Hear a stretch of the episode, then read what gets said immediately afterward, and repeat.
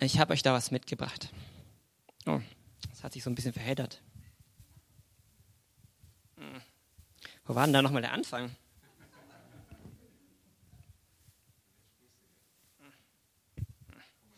Hoffnungslos. Ein hoffnungsloser Fall. Aber so fühle ich mich selber auch oft. Also ich schaue so auf meinen roten Faden und denke mir so, ich habe Informatik studiert, Französisch, jetzt auch noch Theologie. Was soll denn das werden am Ende, Gott? Was machst du denn draus? Aber doch bin ich mir sicher, dass es bei Gott keine hoffnungslosen Fälle gibt. Und warum ich mir so sicher sein kann, weil die Bibel voll davon ist. Voll von Geschichten, die hoffnungslos aussehen und wo Gott am Ende doch noch was draus gemacht hat. Voll von Helden, die irgendwie sich doch nicht so heldenhaft verhalten und Gott sie dann doch noch verwendet hat. Voll von unmöglichen Situationen, die Gott dann irgendwie doch gewendet hat. Und weil man die Dinge am besten versteht, wenn man sie selber macht, dachte ich, ich stelle euch erstmal eine Frage, bevor ich selber anfange. Welche Bibelgeschichte fällt dir spontan dazu ein? Was? Ja, genau. Elia, Hiob, Petrus, Josef, super. Es gibt ganz viele. Und die Frage ist, die du jetzt stellen kannst, leider können wir die Antwort diesmal nicht äh, alle sagen, warum ist denn dir diese Geschichte so wichtig? Ich vermute, es liegt daran, dass sie irgendwas mit deinem Leben zu tun hat. Entweder hast du irgendwas Wichtiges daran erkannt oder du hattest dadurch Mut, irgendwann einen neuen, einen neuen Schritt zu gehen. Oder irgendwie hat sich dein, dein Bild von Gott verändert. Und die Welt braucht solche Geschichten. Ich bin immer erstaunt, wenn ich ähm, mit Leuten rede, die diese Geschichten noch nicht so kennen und ähm, sie dann wundern, so, sowas steht in der Bibel? Und so ähnlich ging es mir auch bei, jo bei der Jona-Geschichte. Das Buch Jona habe ich als Kinder im Kindergottesdienst gelernt. Aber jetzt vor kurzem musste ich noch mal ein Referat darüber erhalten. Und als Erwachsener hat sie mich noch mal ganz neu angesprochen. Und wenn ihr eure Bibeln auch dabei habt, könnt ihr sie noch mal aufschlagen. Was mich vor allem angesprochen hat bei, bei Jona war, also nicht nur wie Jona mit Gott umgeht, sondern vor allem, wie Gott mit Jona umgeht.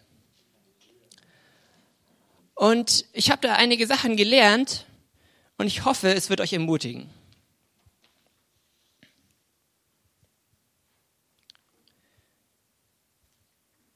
Wir fangen bei Kapitel 1 an, 1 Vers 1.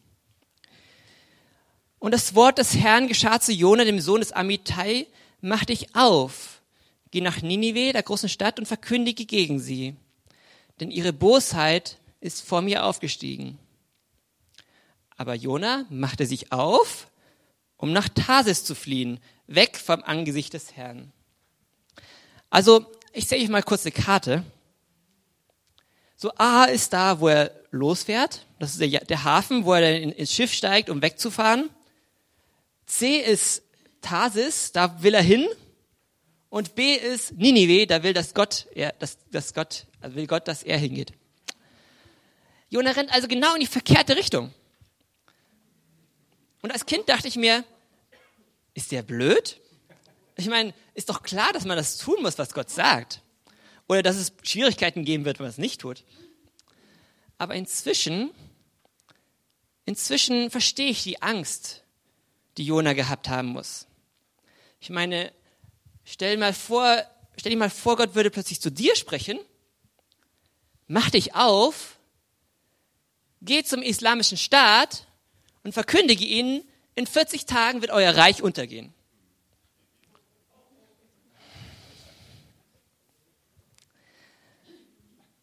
Der Grund, warum ich das mit dem IS vergleiche, ist, weil Ninive eine der wichtigsten Städte im Assyrischen Reich war. Und deswegen muss ich euch ein bisschen über Assyrien erzählen. Assyrien war vor allem bekannt für ihre brutale Expansionspolitik. Das dunkelgrüne, da wo das B ist, B ist Ninive, das dunkelgrüne ist Assyrien vor der Zeit von Jona. Und das hellgrüne ist Assyrien nach der Zeit von Jona. Und die Assyrer hatten die Angewohnheit, ähm, nicht nur die Städte zu besiegen, sondern hinterher auch noch die Besiegten, ähm, naja, die Leichen zur Schau zu stellen, so dass man auch wirklich sie sehen musste, wenn man in die Stadt reingeht, damit man sieht, ah, das könnte auch mit mir passieren, wenn ich ungehorsam bin.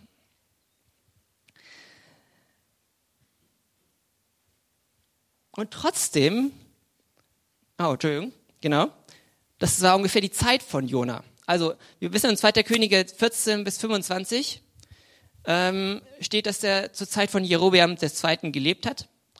Und deswegen können wir ungefähr einordnen, wann, wann Jona ja, gelebt hat. Entweder kurz davor oder kurz nachher oder auch eben während der Zeit von ihm. Trotzdem, obwohl die Assyrer so brutal waren und obwohl es der Erzfeind von Israel war, hat Gott ihm diesen Auftrag gegeben. Er mutet ihm diese Unsicherheit zu. Er gibt ihm noch nicht mal die Garantie zu überleben. Kein Wunder, dass er Angst hat. Und wie wird Gott jetzt mit dieser Angst umgehen? Hm. Sollen wir mal weiter zugucken. Also, was macht Jona? Jona steigt in das Schiff ein und schläft. Mir kommt so ein bisschen vor wie so ein, ein Kleinkind, das sich die Ohren zuhält und einfach wegrennt. Und was macht Gott? Also ich meine, warum hat Gott ihn nicht schon unterwegs dorthin aufgehalten? Er könnte ja irgendwie sorgen, dass kein Schiff da ist oder irgendwas. Vielleicht gibt Gott Jona hier die Gelegenheit, selber umzukehren. Ich meine, Gott hat ja ganz klar gesagt, was er tun soll. Und eigentlich weiß Jona auch, was er tun soll, aber er will es nicht tun. Gottes Schweigen hier bedeutet nicht, dass er nichts tut. Er weiß schon, wie er Jona erreichen kann, aber versucht es so sanft wie nur irgendwie möglich. Ich denke, ihr habt schon mal den Vers gehört in Römer 2, Vers 4, dass es die Güte Gottes ist, die uns zur Umkehr ruft. Wir denken so oft an Strafe oder an, an oh nein, dann kriegen wir irgendwie, wie auch immer, aber Gott will uns Güte zeigen, selbst wenn wir falsch liegen.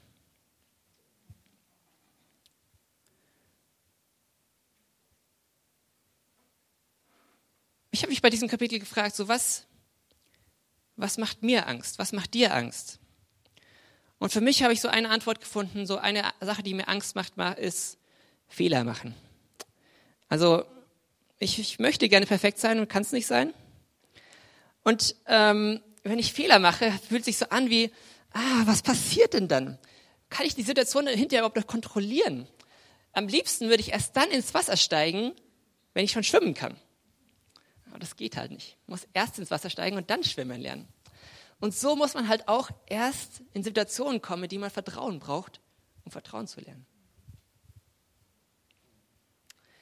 Und deswegen, wenn du dich hoffnungslos überfordert fühlst, lauf nicht weg.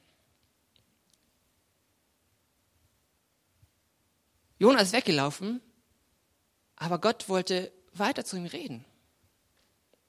Gott ist der sanfte Gott, der anklopft. In Offenbarung steht, er klopft an unserer Herzenstür an und möchte, dass wir aufmachen. Er könnte auch einfach reingehen. Ich meine, das ist ja seine Schöpfung. Ich gehöre ihm.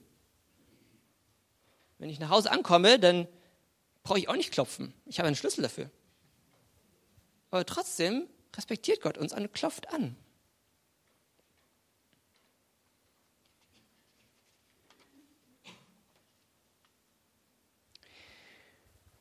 Jona weiß davon nichts. Er weiß vor allem nicht, dass Gott ein Fischtaxi bestellt hat. Also, es ist ein Sturm, er wird über Bord geworfen und als er sich über Bord werfen lässt, denkt er bestimmt so, boah, das war's dann wohl. Aber irgendwie doch nicht. Er wacht im Bauch des Fisches auf und ist schockiert. Er dachte, er wird ertrinken, aber jetzt ist es seine Seele, die er trinkt. Denn er stellt fest, irgendwie hat seine Lösung nicht funktioniert. Seine Lösung war ja einfach davon zu rennen und das Gegenteil von dem zu machen, was Gott sagt. Irgendwie war sein, sein Gottesbild falsch. Und in diesem Gebet in Jona 2 merkt man ein bisschen, wie Jona aufblickt zu Gott. Jona Kapitel 6, 2, Vers 6. Wasser umfing mich bis an die Seele. Die Tiefe umschloss mich. Seetang schloss, schlang sich um mein Haupt. Zu den Gründen der Berge sank ich hinab. Der Erde Riegel war hinter mir auf ewig geschlossen.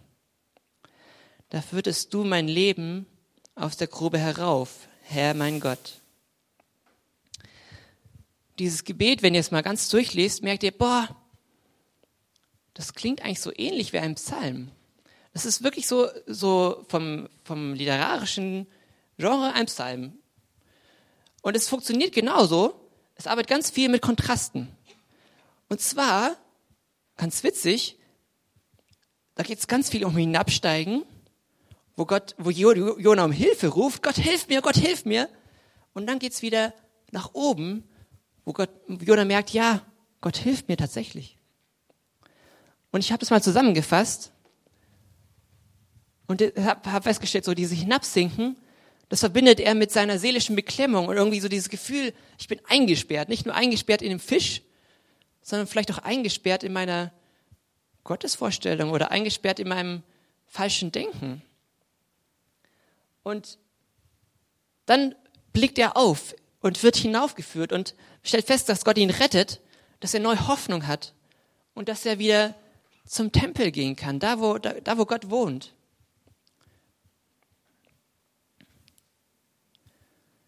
Dieses Hinabsinken ist etwas, was mir in Krisenzeiten wie so ein Bild geworden ist. Es fühlt sich an wie man fällt und fällt und fällt und fällt und irgendwann rums ist man irgendwie so auf Meeresboden angekommen und denkt sich so, und was passiert jetzt? Was soll ich jetzt machen? Und Jona lehrt uns hier, was wir tun können. Beten. Oder ich kann es auch nennen, zu Gott schreien. Weil Gott hat keine Angst vor unseren Gefühlen. Er kennt sie ja sowieso schon. Deswegen, wenn du in eine hoffnungslose Situation kommst, schrei Gott an. Und warte darauf. Er warte, dass er eingreifen wird. Darum kann Albert Frei Lieder schreiben wie ich habe heute keine Lust zu beten, können wir nicht einfach reden? Sei radikal ehrlich mit Gott. Das ehrt Gott.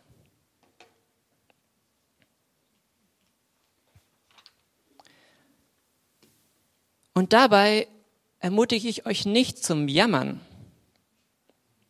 sondern zum Klagen. Wo ist dieser Unterschied zwischen Jammern und Klagen? Nun, ich bringe euch ein kleines Beispiel. Das Leben als Christ wird oft verglichen mit einem Weg, den wir gehen. Und ähm, wenn wir mal dieses Beispiel nehmen, dann haben wir manchmal oder vielleicht immer irgendwie einen Rucksack auf, in dem was drin ist.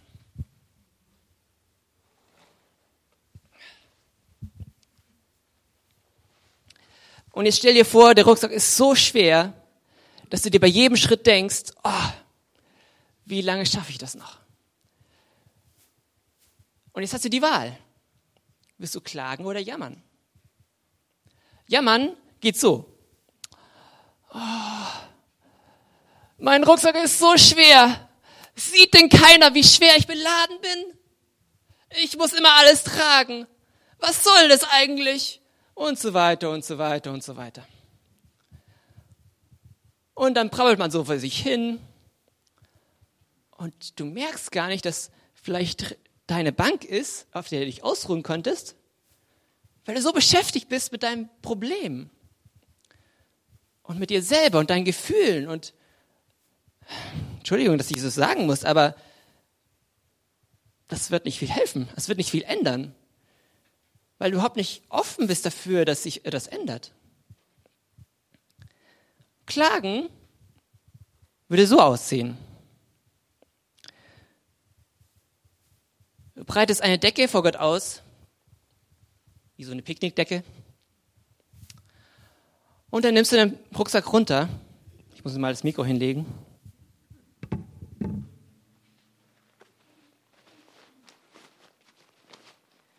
Und dann schauen wir mal, was da drin ist. Und dann lege ich das vor Gott hin. Verzweiflung.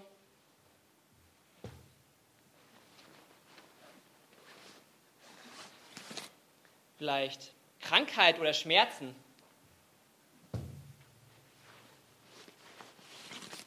Vielleicht auch Verantwortung.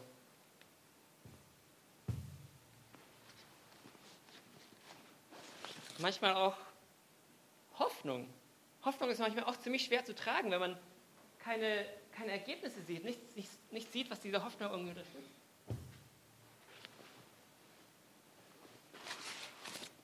Oder vielleicht auch irgendwelche Geheimnisse oder irgendwelche Erinnerungen, die, die dich belasten.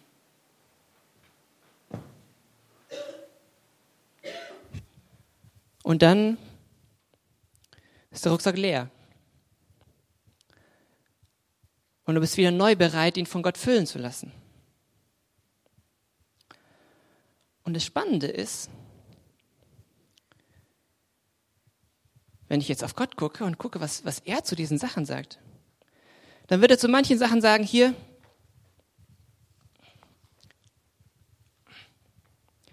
gib mir das. Das ist nicht für dich. Zu anderen Sachen wird er sagen, ich reinige es und ich gebe es dir zurück. Und dann wird er dir noch Dinge geben, die direkt von seinem Herzen kommen. Und dann ist es Zeit, wieder aufzubrechen.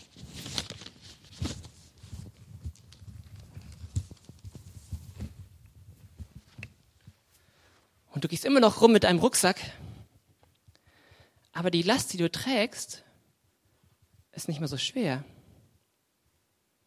Warum? Ist es nicht immer noch eine Last? Ist es immer, nicht, immer noch ein Rucksack? Ja. Aber Jesus sagt, kommt zu mir. Alle, die ihr euch abmüht, alle, die ihr zu schwer beladen seid, und ich werde euch Ruhe geben. Und wie? Wie macht er das? Er gibt uns eine Last, die zu uns passt. Er gibt uns das, was, was gut für uns ist. Und das Tolle ist, diese Lasten, weil wir sie von Gott bekommen haben, müssen wir nicht alleine tragen. Das ist nicht meine Last, das ist unsere Last. Und Gott wird etwas daraus machen.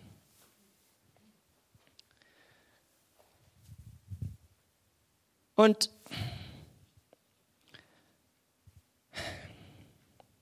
Ich weiß, wenn man mittendrin steckt, ist das echt ein schwerer Prozess. Manchmal war ich so erwältigt von meinen Gefühlen, dass ich dachte, boah Gott, ich war wütend auf Gott. Ich habe gesagt, Gott, ändere doch mal was. Mach was. Irgendwas. Und mein Reflex inzwischen ist geworden, wenn ich es habe, dann, dann renne ich ans Klavier und spiele Musik. Und ähm, manchmal schreibe ich Gedichte oder manchmal gehe ich spazieren oder jeder hat da so seine, seine eigenen Strategien. Man könnte auch Manchmal schreibe ich einen Brief an Gott, ähm, um erstmal alles loszuwerden, was mich belastet.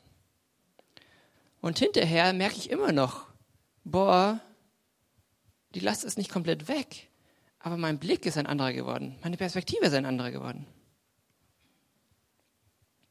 Eine Geschichte, die ich total berührend fand, ist dieses Buch von äh, Sheila Walsh, als da von, äh, zwischen Licht und Schatten. Das war eine Fernsehpredigerin, die in eine Depression fällt und plötzlich selber das nicht mehr glauben kann, was sie vorher so gepredigt hat. Und ähm, in dem Buch erzählt sie, wie das ihre Gottesbeziehung verändert hat und wie sie radikal ehrlich zu Gott geworden ist.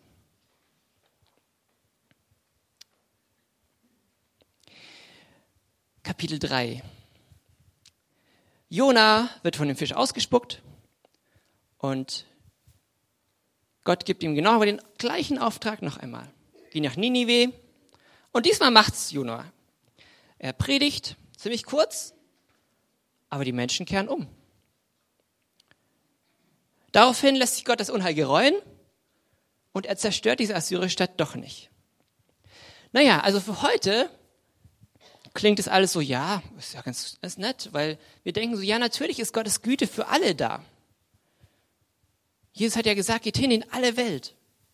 Dieses, diese Liebe ist etwas, was die ganze Welt braucht. Das haben die Juden damals noch nicht so richtig kapiert.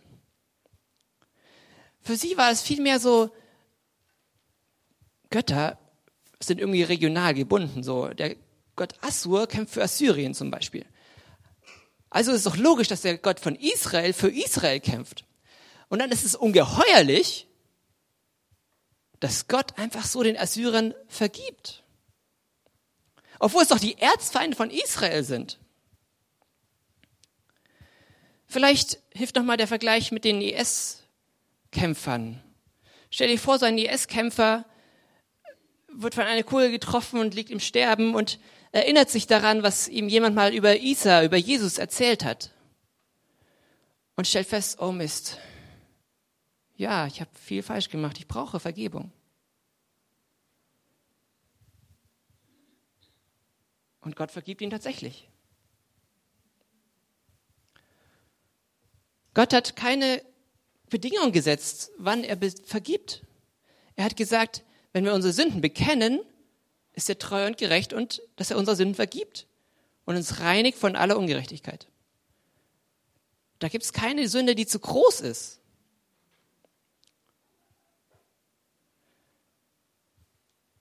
Keine Sünde ist hoffnungslos, weil Gottes Herz für uns größer ist. Manchmal fühlen wir uns so wie die, der größte aller Sünder. Wir haben es so richtig verbockt. Und wir merken auch so, ja, das war meine Schuld. Ich, ich kann mich da jetzt nicht raus, rausreißen. Und dann stehen wir in Versuchung, uns selbst anzuklagen und im Selbstmitleid zu baden oder aus Wut das Handtuch hinzuschmeißen. Aber nein, Gottes Herz für uns ist größer. Er hat Vergebung für uns wie ein Meer. Da steht in Micha 7, Vers 19, er wird alle unsere Sünden in die Tiefen des Meeres werfen. Und wenn diese Sünden da im Meer sind, weißt du, das Meer ist so groß, dann merkst du das überhaupt nicht mehr. Das ist wie, wie weggewaschen.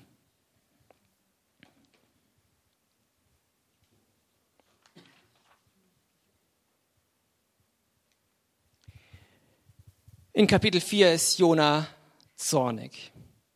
Er hat noch nicht kapiert, dass die Güte für alle ist. Und er hat gesehen, wie Gott mit Ninive umgeht. Jona beschwert sich. Er ist wütend, weil Gott gut ist.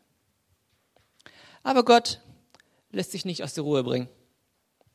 Er fragt freundlich nach, es ist recht, dass du zornig bist.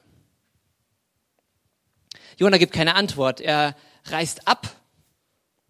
Aber wohin? Jona ging aus der Stadt hinaus und ließ sich östlich von der Stadt nieder. In die falsche Richtung. Wenn ihr nochmal an die Karte denkt, sein, seine Heimat war im Westen. Warum geht er also in den Osten?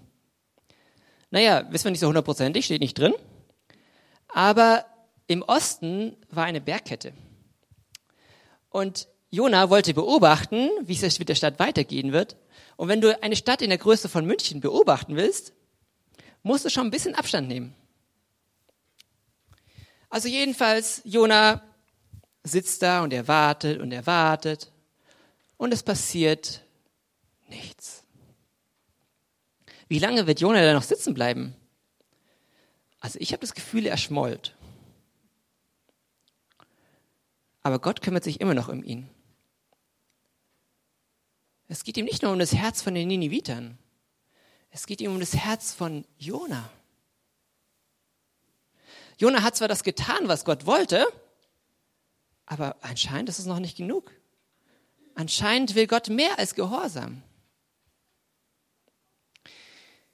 Und weil Gott Jona mit Worten nicht erklären konnte, um was es ihm eigentlich geht,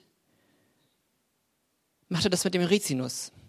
Er lässt den Rizinus wachsen, weil Jona da in der Sonne sitzt und sich so sehnlichst nach Schatten wünscht, sehnt, ja.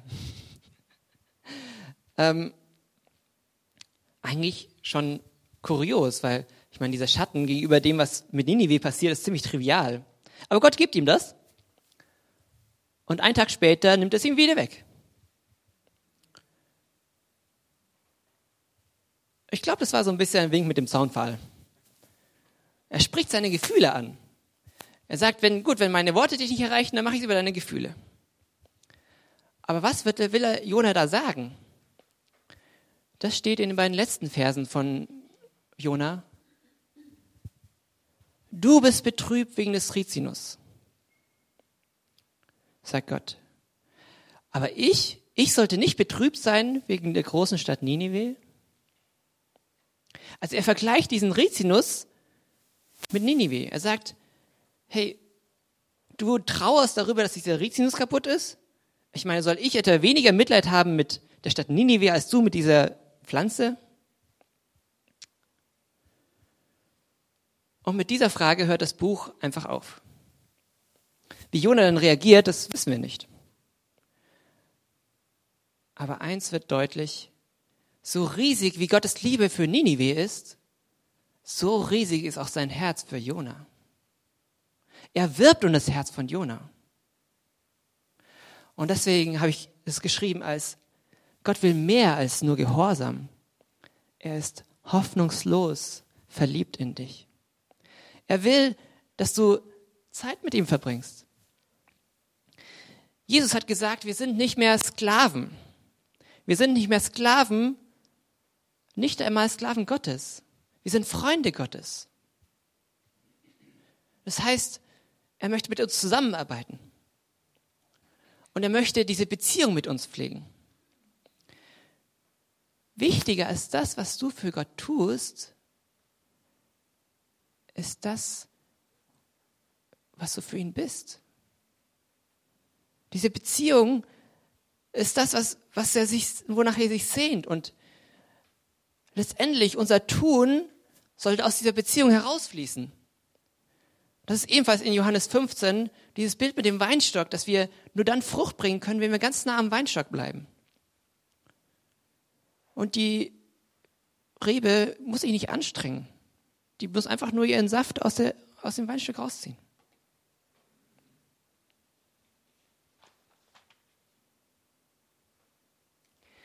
Darum bin ich hoffnungs, ich bin felsenfest überzeugt, bei Gott gibt es keinen hoffnungslosen Fälle.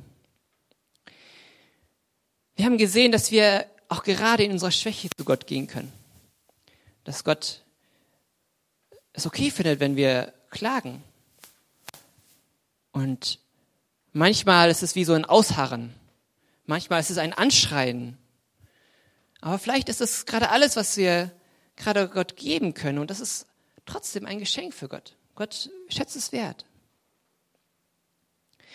Wir haben bei Kapitel 3 gesehen, dass Gott selbst vor riesiger Sünde nicht davonläuft.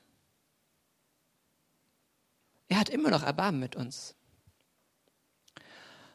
Und schließlich, dass Gott mehr will als Gehorsam. Er will Jonas Herz erobern und auch unseres. Und wenn ich mir so diese Sätze anschaue, was ist da der gemeinsame Nenner? Worum geht es da eigentlich? Naja, es geht um Vertrauen. Gott will, dass wir ihm vertrauen mit unserem ganzen Leben. Vertrauen, dass er liebevoll ist. Vertrauen, dass Gott die Situation verändern kann. Weil er ist liebevoll und stark. Er ist das Lamm, aber auch der Löwe. Er ist Gnade und er ist Wahrheit. Er ist die Gerechtigkeit und er ist die Sanftmut. Er ist gut und er ist stark. Kommen wir nochmal zu unserem roten Faden. Was macht man jetzt damit? Also, wir haben ja gerade gelernt, wir können es Gott geben. Okay, was, was wird Gott damit machen? Gott hat schon eine Lösung, aber vielleicht nicht unbedingt eine, die uns gefallen wird.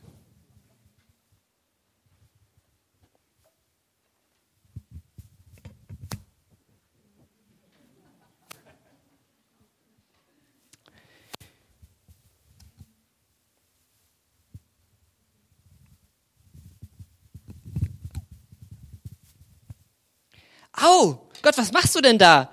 Merkst du nicht, dass es mir weh tut? Und Gott lächelt nur und sagt, ich weiß schon, was ich tue. Ach, vergiss dabei niemals, es geht ihm nicht darum, dich zu quälen. Gottes Güte ist es, die uns, die uns zur Umkehr bringt. Mit viel Geduld und viel Liebe wird er in dein Leben eingreifen. Er wird die Dinge abschneiden, die ungesund sind. Er wird Dinge neu sortieren. Und manchmal sieht es, also am Anfang sieht es so aus, als würde es alles keinen Sinn machen. Aber wenn Gott sagt, vertrau mir einfach, dann bleibt uns wohl nichts so anderes übrig. Zu vertrauen, dass er diese Fäden in der Hand hat. Dass er schon ganz genau weiß, was am Ende daraus werden soll und dass er das, was er damit tut, auch wirklich gut tut. Sein Ziel für dich und für mich ist Leben, nicht nur Überleben. Und deswegen will ich dich heute fragen, so was ist deine Herausforderung? Wo ist der Punkt, wo du heute Vertrauen lernst? Und hab keine Angst vor diesem Prozess. Am Ende wird alles gut. Das ist kein Klischee, sondern das ist Gottes Versprechen. Gottes Versprechen an alle, die, ja, an ihn glauben. Er sagt, am Ende wird kein Leid und kein Schmerz mehr sein. Das ist in der Offenbarung, Offenbarung 21. Und gut, Vielleicht dauert es noch ein paar Jahre, aber es lohnt sich. Und Gott geht mit uns diesen Prozess. Und er lädt uns ein, geh mit, komm mit. Vertraue mir. Ganz.